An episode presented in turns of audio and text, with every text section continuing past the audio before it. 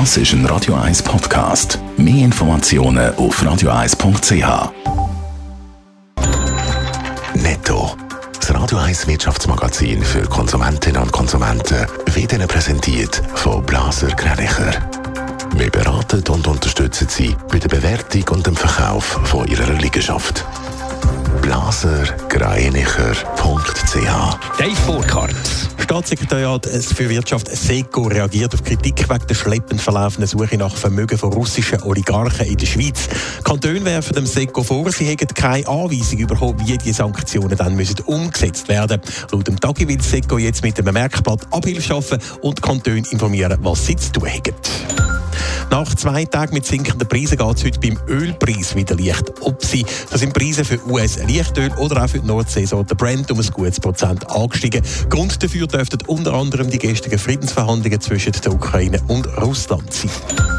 Der Telekom-Anbieter Salt hat ein gutes letztes Jahr hinter sich. So ist der Betriebsertrag um fast 5% auf knapp 944 Millionen Franken gestiegen. Außerdem verzeichnet Salt bei den Mobilfunk-Privatkunden den höchsten Nettozuwachs bei den Abonnenten seit 2016, bei den Firmenkunden sogar der höchste seit 2010. Schweizer Grossbanken stehen immer wieder in der Kritik wegen Investitionen in fossile Energie. Viele Finanzunternehmen wollen darum aus diesen Geschäften aussteigen. Bei der UBS und der CS fließen aber offenbar immer noch Milliarden in die Förderung von der Öl- und Gasproduktion. Dave Burkhardt. 13 Milliarden US-Dollar sollen CS und die UBS im letzten Jahr in die Förderung und Produktion von fossilen Brennstoffen wie Öl, Gas und Kohle investiert haben. 3,4 Milliarden davon sind in die Erweiterung von fossilen Produktionskapazitäten geflossen, kritisiert die Umweltschutzorganisation Greenpeace in einem neuen Bericht. Die beiden Grossbanken haben sich zu den Zielen des Pariser Klimaabkommen bekannt und damit auch zu Netto Null bis 2050 verpflichtet.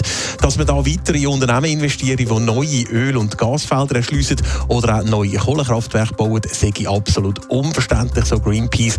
Das sind Investitionen quasi direkte Klimakatastrophen. Darum stellt Greenpeace auf Forderung an die beiden Grossbanken.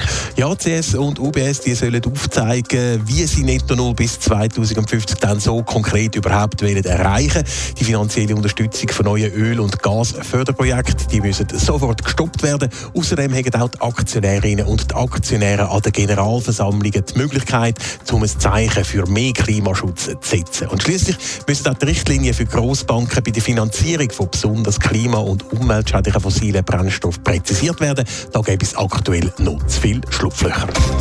Netto, das Radio 1 Wirtschaftsmagazin für Konsumentinnen und Konsumenten.